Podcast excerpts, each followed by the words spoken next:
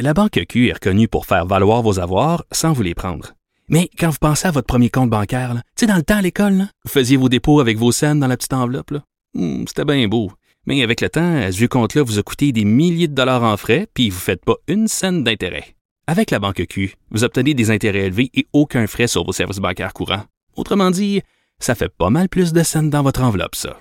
Banque Q. Faites valoir vos avoirs. Visitez banqueq.ca pour en savoir plus. Cube Radio. Bienvenue aux leçons de vie racontées à Anne Lovely. Un balado où chaque invité va nous partager, mais tu sais, vraiment nous partager sa grande leçon de vie.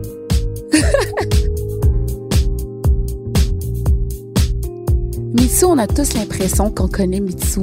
On l'écoute à la radio, on la lit sur son blog. Et moi, je l'ai rencontrée sur les tapis rouges, dans les premières, euh, dans les événements lifestyle. Et je dois dire que c'est une femme qui m'intrigue. Et justement, pour la rencontrer, on est allé dans les bureaux de sa compagnie de production, Dasmo. Mitsu nous raconte en fait que pour atteindre le succès d'une femme d'affaires, elle a simplement été une machine. Elle a tellement, mais tellement travaillé fort. Je regrette encore de m'endormir avant mes enfants dans le lit quand je leur lis des histoires parce que je suis brûlée parce que je fais le show du matin. Euh, je regrette encore les ma petite fille de 6 ans qui me regarde descendre les escaliers avec une robe longue puis qui dit "Oh non maman, pas encore un autre événement." Puis là, je fais comme "Oui bébé, mais maman va faire ça vite." Puis tu sais Mila ou Stella, c'est pour les enfants malades. Mais moi maman, je suis malade. tu sais, fait ces moments-là, je m'en rappellerai toute ma vie.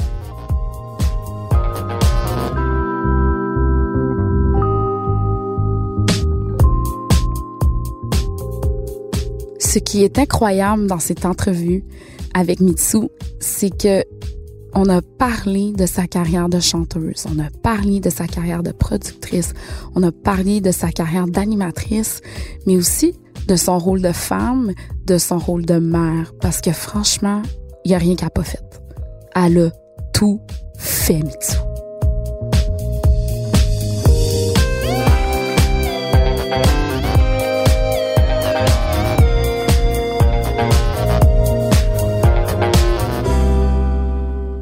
Sur euh, mitsumagazine.com, tu dis que t'es comme un chat qui a eu neuf vies. Oui, j'ai probablement dit ça quelque part parce que c'est un peu vrai. Puis, bon, on va décortiquer tes neuf vies. Fait que ta première vie commence dans ton enfance, des années 70, Mhm. où t'es comédienne, tu fais des publicités, si je me trompe pas, tu imites un peu le parcours de ton père, Alain Gélina. Exactement, qui est comédien et euh, je voulais, c'était mon idole, je voulais faire comme lui. Donc, euh, vers l'âge de 5 ans, je lui ai signifié ça.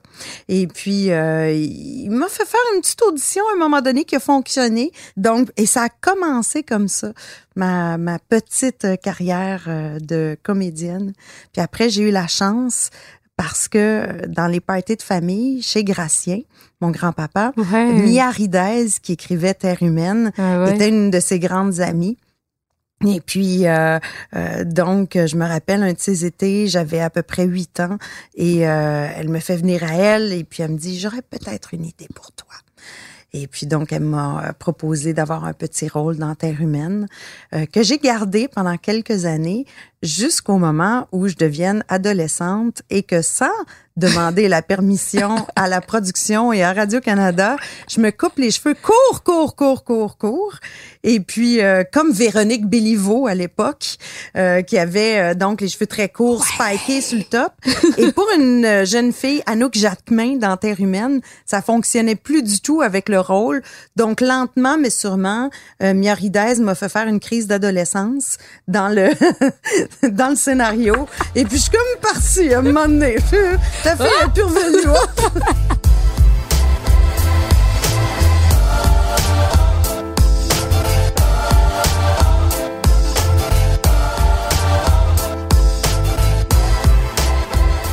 Donc, ta carrière de chanteuse est lancée. Je crois que tu as 17 ans. Ben, pas encore lancée, Non. en fait. Il y a eu par la suite euh, le secondaire, évidemment. Mhm. Et puis en même temps, je pense que je me considérais toujours comme une jeune entrepreneur parce que même à cette époque-là, on devait, on avait soit des agents, on avait des castings, on, on- tu sais, je devais m'occuper des de mes photos de casting et puis euh, aller faire des auditions euh, et puis euh, donc parce que j'avais déjà une jeune carrière, je faisais beaucoup de publicité à l'époque.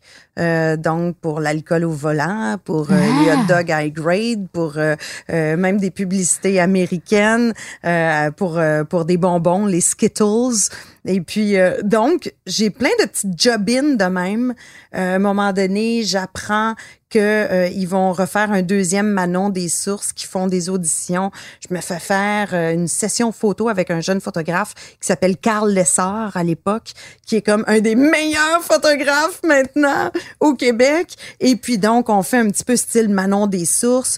Mais je dis, attends une minute, j'aimerais aussi qu'on fasse quelque chose de plus rock parce que j'aimerais également devenir chanteuse. Parce que déjà là, j'avais saisi le fait que quand tu étais comédienne, tu devenais la création d'un réalisateur, évidemment. Tu Hein? catchais déjà ça à Ben oui, l'adolescence. tout à fait. Donc, on est dans les années 80. Je vois euh, David Bowie qui a sa carrière de chanteur et qui, une fois de temps en temps, fait un film, mais fait un film cool. Hein? Là, toi, tu te dis, je me rends là. Donc, moi, je me dis, je me rends là. Et dans ma tête, ce qui est complètement ridicule, puis toutes mes excuses, euh, je me dis, je veux pas être Carole Laure, qui est chanteuse et, et qui est comédienne et qui fait des albums une fois de temps en temps. Je veux être David Bowie, qui chante et qui fait des bons films Une fois de une temps fois de temps temps. en temps, mais que c'est des affaires cool. Fait que, écoute, j'ai 15 ans puis je pense ça, là. Et là, avec mon argent de publicité, je vais m'acheter des keyboards chez Steve's Music parce que je joue aussi du piano. J'ai continué euh, mon apprentissage musical. Et là, j'ai un band qui s'appelle Dance Lab avec euh, E.P. Bergen qui a travaillé entre autres avec euh, Jean Leloup et tout ça. Et puis euh, par la suite, évidemment, puis Brand Van 3000. Puis on a un petit band ensemble, puis notre première fan, c'est Geneviève Borne. Pas vrai. Ouais. avec qui je vais à l'école. Pas vrai. Elle est pas encore à Musique Plus, là, elle est mannequin. On a 15-16 ans, là. C'est incroyable, cette Ouais. histoire. Puis là, je tripe vraiment musique et peu à peu, je me rends compte que c'est bien beau être euh, keyboardiste, donc claviériste pour un chanteur, mais peut-être que si j'étais chanteuse, ça, ça irait mieux. Hein? Là, encore en évolution, là. Donc là, je rencontre un DJ euh, qui s'appelle Jean-Pierre Isaac et je lui dit Allô, euh, je chanteuse, cherche des tunes dans ce style-là parce que lui joue toutes les tunes dans l'endroit où on va danser. Il joue toutes les tunes que j'aime. Je dis, tu pourrais-tu me patenter une tune qui ressemble à ça, mais qui a ce beat-là, mais qui a cette attitude-là? Et il me sort Bye Bye mon cowboy. Ah ben. Et là, je me dis, OK, j'ai la toune. Il m'en fait une coupe d'autres aussi. On fait un démo. J'avais un autre ami qui était euh, gérant d'artiste et euh, qui avait euh, été gérant de- d'un des bands qui avait gagné euh, l'Empire des futures stars. Et puis, qui s'appelait Top Sonore. Et puis, donc, Pierre Gendron, ce gérant-là, je vais le voir, puis je dis, Hey, j'ai une toune, ça te tente de l'écouter? Mais d'où te vient toute cette confiance en toi, sais dans pas. tout Ça? Ça? pas C'est ça que je veux savoir. C'est pour ça que même encore maintenant, mon chum, il capote. Parce que je suis tout le temps en évolution. Parce qu'il me faut tout le temps quelque chose de neuf, tu sais. Wow. Dernièrement, j'ai arrêté le café, puis là, encore une autre affaire. Comme, mais non, je l'avais dit il y a deux ans, mais j'étais juste pas capable. Mais là, je suis rendue. Fait il, il me faut tout le temps quelque chose de nouveau ou quelque chose à arranger. Il me faut une mission. Puis ça a toujours été comme Si ça. j'ai quand j'ai pas de mission, c'est là où ça va pas. Quand j'ai pas d'idée, OK?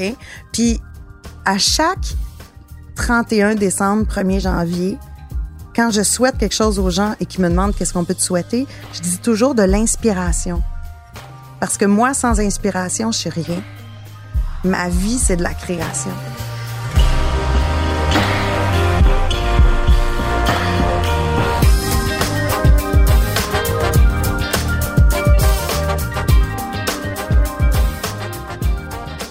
Alors, quand ça commence à fonctionner, t'as à peu près quel âge? Là, t'es au cégep, tu dis, fait que t'as à peu Là, près j'ai 17 ans. 17 ans. Le monde de la musique, quand on est 17 ans, on est joli, on est dans les années 80, on est une femme. Comment, comment ça fonctionne? Puis toi, t'as l'air sûr de ton affaire. Oui.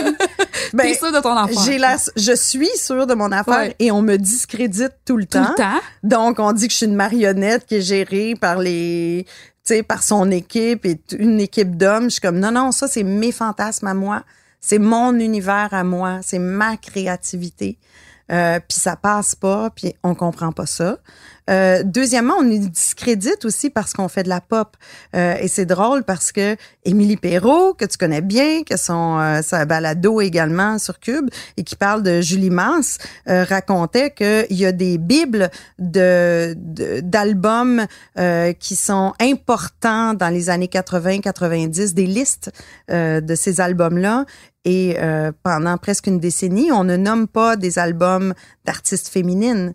Euh, donc, c'est que des Richard Séguin euh, et compagnie, mais euh, il y aura jamais de Marie-Carmen, il y aura pas de, de, de Julie Mance, il y aura pas de Mitsu, il y aura pas de Joe Bocan, il y aura pas... Et donc, c'est comme si on, on, on existait pour la parure, mais on n'avait aucune reconnaissance et on n'avait surtout aucune valeur. Hmm. Euh, donc, mais ça, c'est plus tard que tu t'en aperçois. Parce qu'au départ, tu te dis, ben, c'est moi le problème. Tu le prends personnel et non cru? sociétal. Tu comprends? Euh, parce que c'est un problème, c'est un problème de société qui ne m'appartient pas seulement qu'à moi. Mais à ce moment-là, puisque j'étais une des seules qui était très féminine, très euh, engagée dans ce que je faisais, évidemment, mais très naïve en même temps et très jeune, donc une proie facile. Euh, ben c'était euh, j'étais souvent ciblée tu sais par ce type de de critique là ou le type de de nonchalance tu sais, par rapport à ce que je faisais. Donc c'est plus maintenant que je m'aperçois avec des gens de 28 30 ans qui ont vécu mon époque à quel point j'ai pu les toucher tu sais puis faire partie de leur univers. Puis à un moment donné, toi, tu veux plus être la blonde, euh, tu sais, tu changes de drastiquement de look. je lance Mademoiselle Anne au départ Anne. euh, sur ce nouvel sur ce deuxième album là qui est Terre des hommes puis après dis-moi dis-moi ouais Et là, dis-moi, dis-moi, c'est comme la controverse pète. Est-ce Mhm. que ça se peut? Raconte-nous qu'est-ce qui arrive quand tu lances cette vidéo-là? ben au départ faut comprendre que j'arrive à la maison de production avec plein de planches contacts, plein, plein de magazines, euh, des livres des années 60 avec des références photographiques, parce que j'ai déjà l'idée de comment je veux, euh, de, de ma direction artistique, de ma direction photo. Et puis, donc, je demande à Giovanni lui-même, peux-tu, s'il te plaît, nous organiser des mannequins qui n'auraient pas de problème avec la nudité? Puis euh, on fait ce shooting-là qui est super beau, qui va être euh, euh, quand même très artistique. Hein. Et puis donc, on crée cette vidéo-là. Et puis, euh, ça sort ici au Québec. Ça se passe bien à Musique Plus. Puis, euh, à Toronto, ça se passe moins bien. Ouais. Le clip est banni. Euh, en même temps que Justify My Love de Madonna, euh, quelques temps avant, si je me trompe pas. En tout cas, ça se passe à quelques semaines d'intervalle. Ça pouvait pas être imaginé, là. Ça, ça C'est pas de copie, là. C'est ton imaginaire. Ouais, c'est ça. c'est juste que les choses arrivent en même temps. Et puis là, ils font des émissions spéciales avec euh, Mitsu, Madonna, les clips qui sont euh, euh, qui sont bannis. Mais là, dans Dis-moi, dis-moi, t'as des émissions américaines, comme ça devient tellement controversé à Mhm. cause de la nudité, t'as des, des émissions américaines comme Entertainment Tonight qui veulent Ouais. t'interviewer. On fait des entrevues avec Entertainment Puis Tonight. comment tu te défends dans tout ça? Oh ben là, j'ai du fun, là. Écoute, T'as du fun. Euh, Là, j'ai du fun parce que euh, en même temps, dix mois, ça a été euh, une très, très, très bonne carte de visite parce que il se met à jouer le clip sans qu'on l'ait demandé dans euh, une chaîne qui s'appelle Jewelbox Television. Mais c'est une chaîne de vidéos payante. Les gens appellent et payent pour voir des vidéos. Fait Il n'y a pas d'Internet, là. Oh my God. Fait que là, on se rend, on est comme dans le palmarès américain de Jewelbox Television. Et puis là, Hollywood Records, qui appartient à Walt Disney, nous contacte à cause de ça et on signe un contrat de disque avec Hollywood Records parce que, dis-moi, c'est rendu aussi loin comme ça. Est-ce qu'à l'époque, tu penses que faire une carrière internationale aux États-Unis? Euh, ben oui, j'y pense certainement parce que, justement, ça n'a jamais été fait. C'est ça. Tout ce que jamais été fait, c'est comme, let's go! C'est ça qu'on fait. L'originalité, là, oui, c'est dans, mes valeurs, puis l'originalité de, de parcours, évidemment.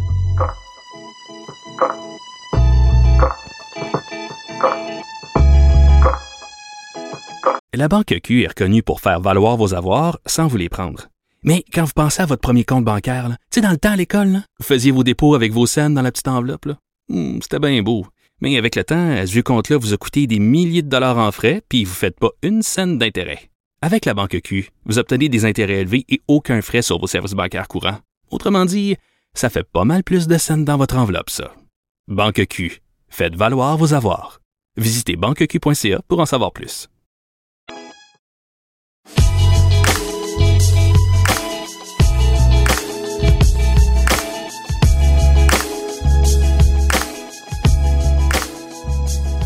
Et qu'est-ce qui a fait que finalement, tu n'as pas fait euh, ta carrière aux États-Unis? Ben, c'est un gros concours de circonstances, Mm. comme il arrive souvent, en fait, euh, dans ce métier-là.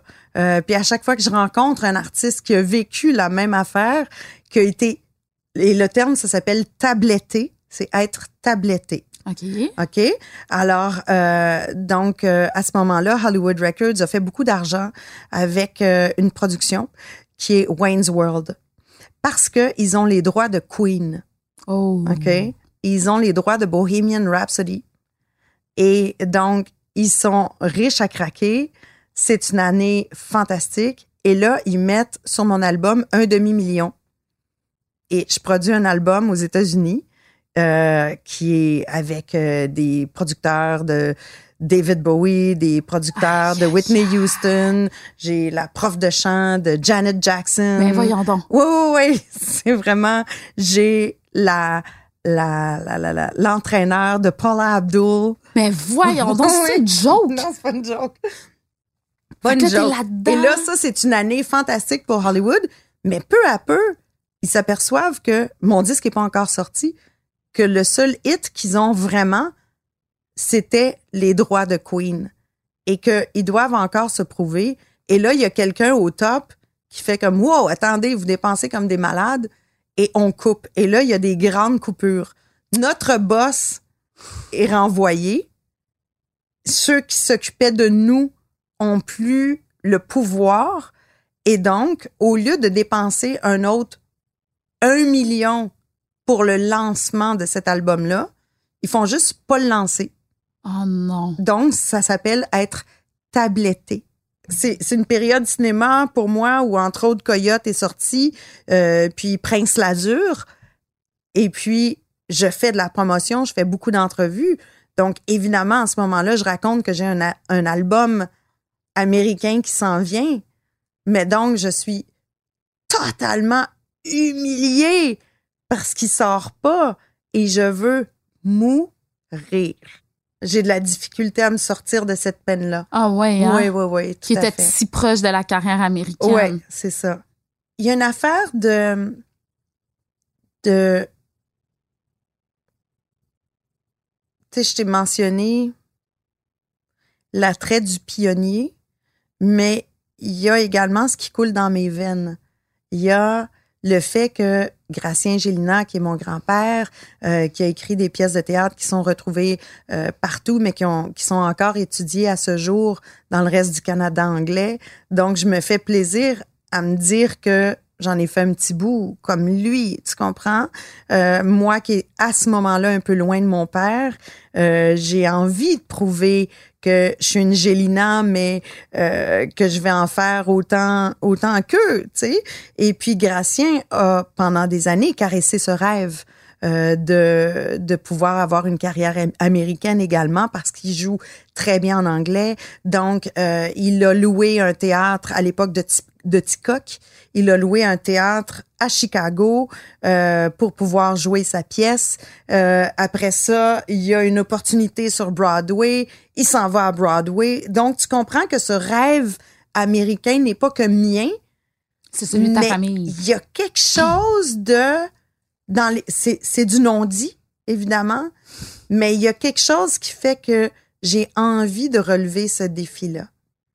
Et que je fais aussi partie de ma génération, qui est une génération qui est ouverte vers le monde, vers ce qui se fait ailleurs. Toute la musique que j'écoute euh, vient, ben moi personnellement plutôt euh, de l'Angleterre, c'est plus européen, mais quand même tout l'attrait euh, américain, puis de voir ailleurs que le bout de notre nez après le référendum. Tu sais, je suis quand même une enfant du qui a vécu le référendum, qui a vécu. Donc, j'ai envie qu'on s'expose, j'ai envie qu'on connaisse euh, le talent québécois, puis j'ai envie de faire partie de ça. Donc, je porte tout ça en moi.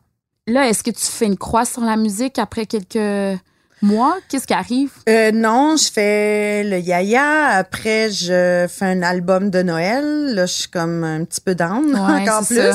Et euh, je rencontre euh, Johan Martin, qui est devenu mon chum, et euh, qui, lui, a vécu une histoire similaire avec son papa, qui était producteur de disques aussi, euh, dans les années 70, donc, euh, qui s'appelle qui s'appelait, parce qu'il est décédé, Yves Martin, qui a produit Nanette Workman. Donc, c'est, tu sais, Lady Marmalade, c'est le père de, De mon chum, chum. qui l'a Wow. produit. Euh, Boule Noire, euh, toutes les... Le son funk québécois, euh, ou un petit peu jazzy parfois avec euh, Nicole Martin. Il était Ouais. producteur de Nicole Martin également. Donc, euh, je rencontre Johan qui connaît le monde de la musique et puis qui me dit ben la seule chose que tu peux faire au moins c'est d'avoir les droits de tes chansons. Et de commencer si tu veux continuer dans le monde de la musique soit mais au moins que tes choses t'appartiennent ou que tu commences à produire tout simplement. Et je me suis dit oui c'est une eff- effectivement. Et puis donc avec Johan on commence une petite maison de production de musique mais pour publicité et pour télésérie ou pour film, donc de la musique sur image, Hmm. pour pouvoir subvenir à nos besoins et, si possible, d'autres albums. Donc, c'est comme ça qu'on commence Dasmo. Là, t'es plus la chanteuse pop star qui s'entraîne avec Paul Abdul. T'es, Non. là, t'es. Je suis comme, j'ai, je sais pas, je suis une, li- je suis une livreuse d'équipement. Euh, tu sais, puis je coordonne euh, des productions chez Dasmo, puis euh, je m'occupe du marketing, puis je remplis les contrats de la Guilde des musiciens, puis les déclarations de la SOCAN. Fait que c'est ça que je fais. C'est tout le contraire. C'est loin du glamour, là. C'est ça. Puis je travaille des plans d'affaires avec la SAGE, le service aux jeunes entrepreneurs qui nous donne 6 000 pièces. Ça ressemble à ça, ma vie. Là. Ça change complètement. Ma mère comprend pas. Elle est un petit peu découragée. Puis moi, je suis comme, crime, je suis avec le bon gars? Je suis Ah, en train de ouais. faire la bonne affaire? Je suis en train de fucker ma vie? Ouais. Aujourd'hui, on a 135 employés. Juste à dire.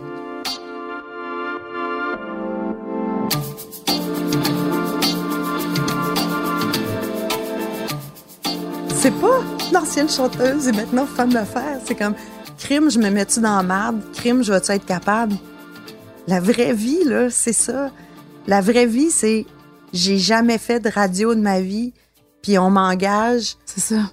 puis on m'engage chez Clin d'œil Ben ouais. parce que Claire Cyril, qui est la directrice de TVA Publication à l'époque, est une ancienne chanteuse. Et euh, dans les années 60, elle a connu le père de Johan, puis elle nous regarde aller, puis elle se dit, si elle est capable de gérer une compagnie comme Dasmo, elle est capable de gérer un magazine. Mais c'est ça. Puis à chaque fois, tu penses que t'es loser, puis que t'es dans marde. Tu qu'à chaque fois, t'as pensé ça Mais de toi. je pense même des fois encore ça.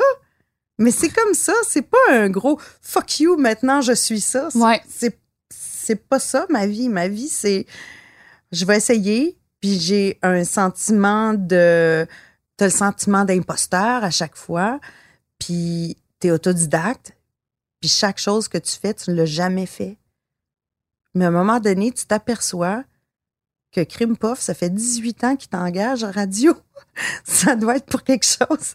Ça doit être parce que quelque chose à dire. Parce que sinon, à un moment donné, il t'engagerait plus. C'est vrai. Fait que tu, tu te crains qu'avec des faits, des choses qui deviennent des faits, tu, tu dis, OK, bon, mais regarde.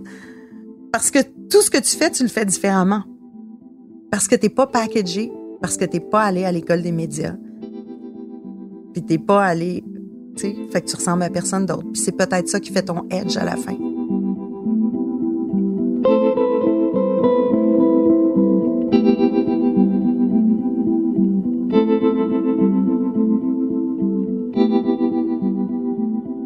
Tu travailles tellement, mais tu t'es maman aussi, t'es une Oui. épouse. Oui. Comment on fait quand on est une femme en 2019 pour être capable d'avoir tous ces chapeaux-là? Comment on fait pour être mère en 2019? On le fait avec les deux opposés, avec humilité et assurance. C'est-à-dire que je crois en la révélation de ses propres erreurs avec ses enfants. Explique-nous. C'est-à-dire que si moi j'ai été capable de parler à mes parents, entre autres avec mon père, et qu'il y a eu une écoute pour moi, et qu'on m'a dit, moi, t'as peut-être raison, moi je dois ça à mes enfants. Mhm. Donc, je me rappelle de ces moments où Yo et moi, on avait, mais vraiment aucun choix de travailler comme des malades mentaux? J'ai eu mes enfants, je faisais l'émission du matin, j'avais des entreprises qui avaient besoin d'amour et des clients qu'on devait sortir le soir parce que il fallait que les Américains trouvent que c'est cool de travailler à Montréal, puis que c'est la meilleure place au monde. Puis ça, faut être up la vie, faut être yes, faut être tout le temps happy, puis faut les, faut les sortir, faut qu'ils soient numéro un dans nos vies. On a des des fondations auxquelles on est attaché, des gens qui sont fond- qui sont attachés à d'autres fondations qu'on veut aider par notre présence. Donc, il y a beaucoup d'événements, d'événements mondains que je n'aurais certainement, si ça avait été mon choix, pas fait, mais que pour une jeune entreprise puis un jeune couple qui doit se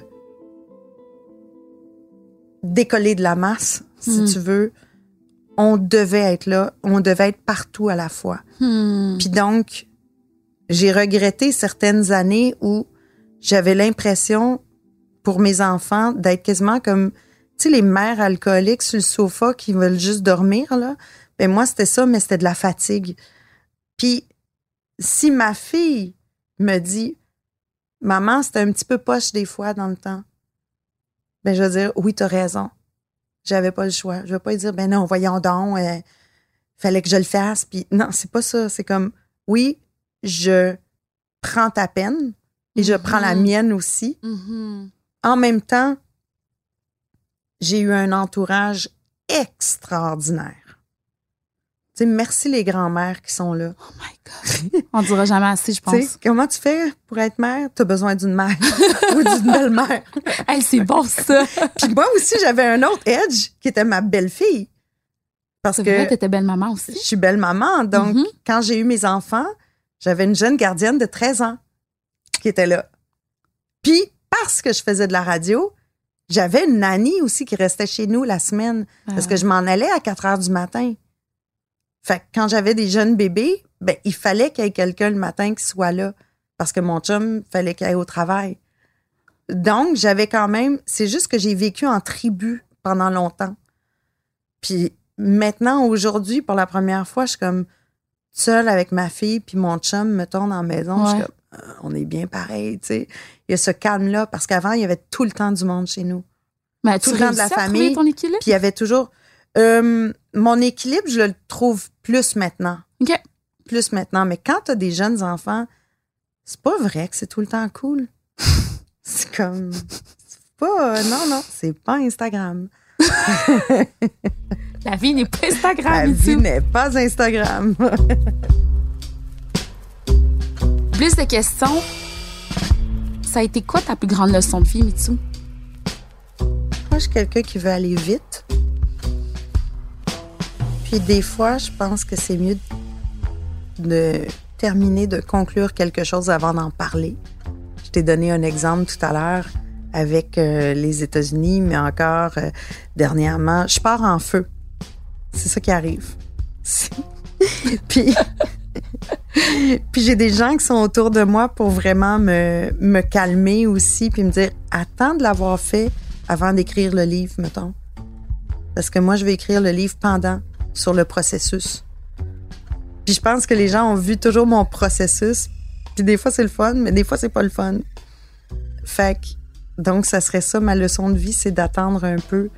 Mais en même temps, je pense que ça m'a aidé que je sois aussi euh, en feu ou énergique ou volontaire que ça.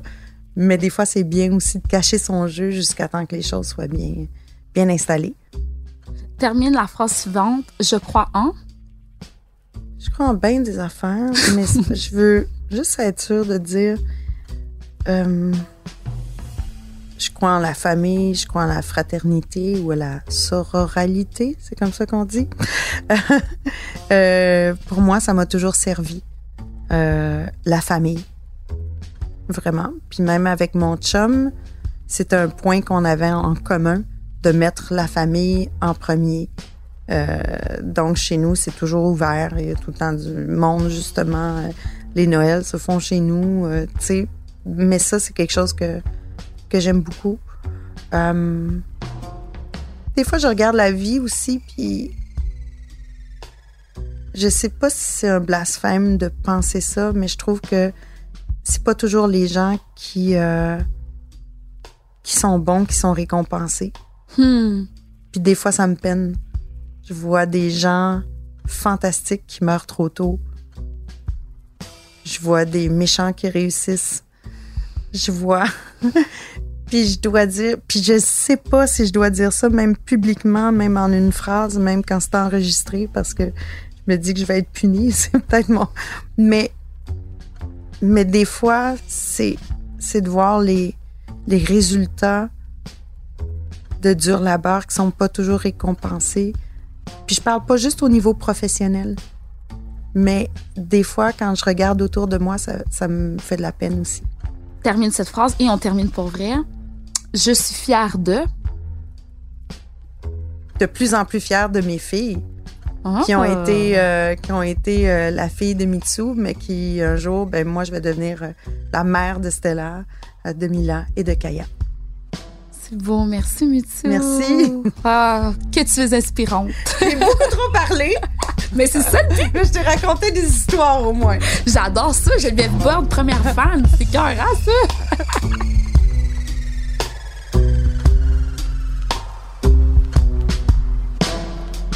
Ce que je retiens de Mitsu, c'est numéro un, sa détermination inébranlable. Et que le travail acharné, ça paye souvent. Ça paye pas tout le temps, mais je crois que lorsqu'on travaille très fort, on atteint du moins pas mal nos objectifs. Puis je pense que non, c'est pas vrai que on atteint tout le temps, tout le temps, tout le temps nos rêves. Mais si on y met du sien, puis si on y met du travail, on peut être souvent très proche. Ou sinon, on peut même décrocher les étoiles. Fait que c'est vraiment ce que je retiens de ma belle Mitsu.